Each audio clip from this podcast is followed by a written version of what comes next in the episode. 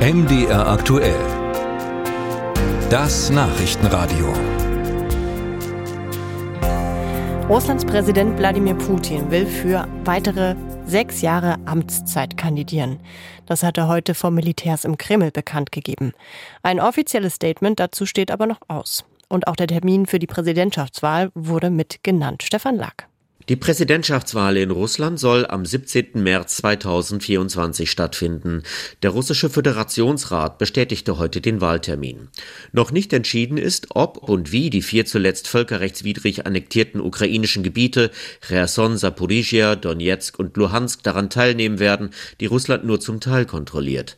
Die zentrale Wahlkommission teilte mit, dies werde bis zum 12. Dezember festgelegt. Die von Russland völkerrechtswidrig annektierte Krim ist in jedem Fall dabei. An der Wiederwahl von Präsident Putin besteht kein Zweifel, auch wenn der Kreml-Chef seine Kandidatur noch nicht offiziell bekannt gegeben hat. Dies könnte in der kommenden Woche geschehen. Dann lädt der 71-Jährige wieder zur Bürgersprechstunde der direkte Draht, wo er live im russischen Staatsfernsehen ausgewählte Fragen aus der Bevölkerung beantwortet.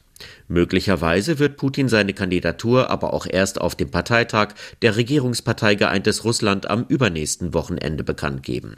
Ernsthafte Rivalen hat Putin nicht zu befürchten. Sein schärfster Kritiker Alexei Nawalny sitzt in Haft. Er wurde in mehreren Prozessen zu insgesamt 19 Jahren Freiheitsentzug in einer Strafkolonie verurteilt. Und auch gegen die unerwünschten Wahlbeobachter von Golos gehen die russischen Behörden vor.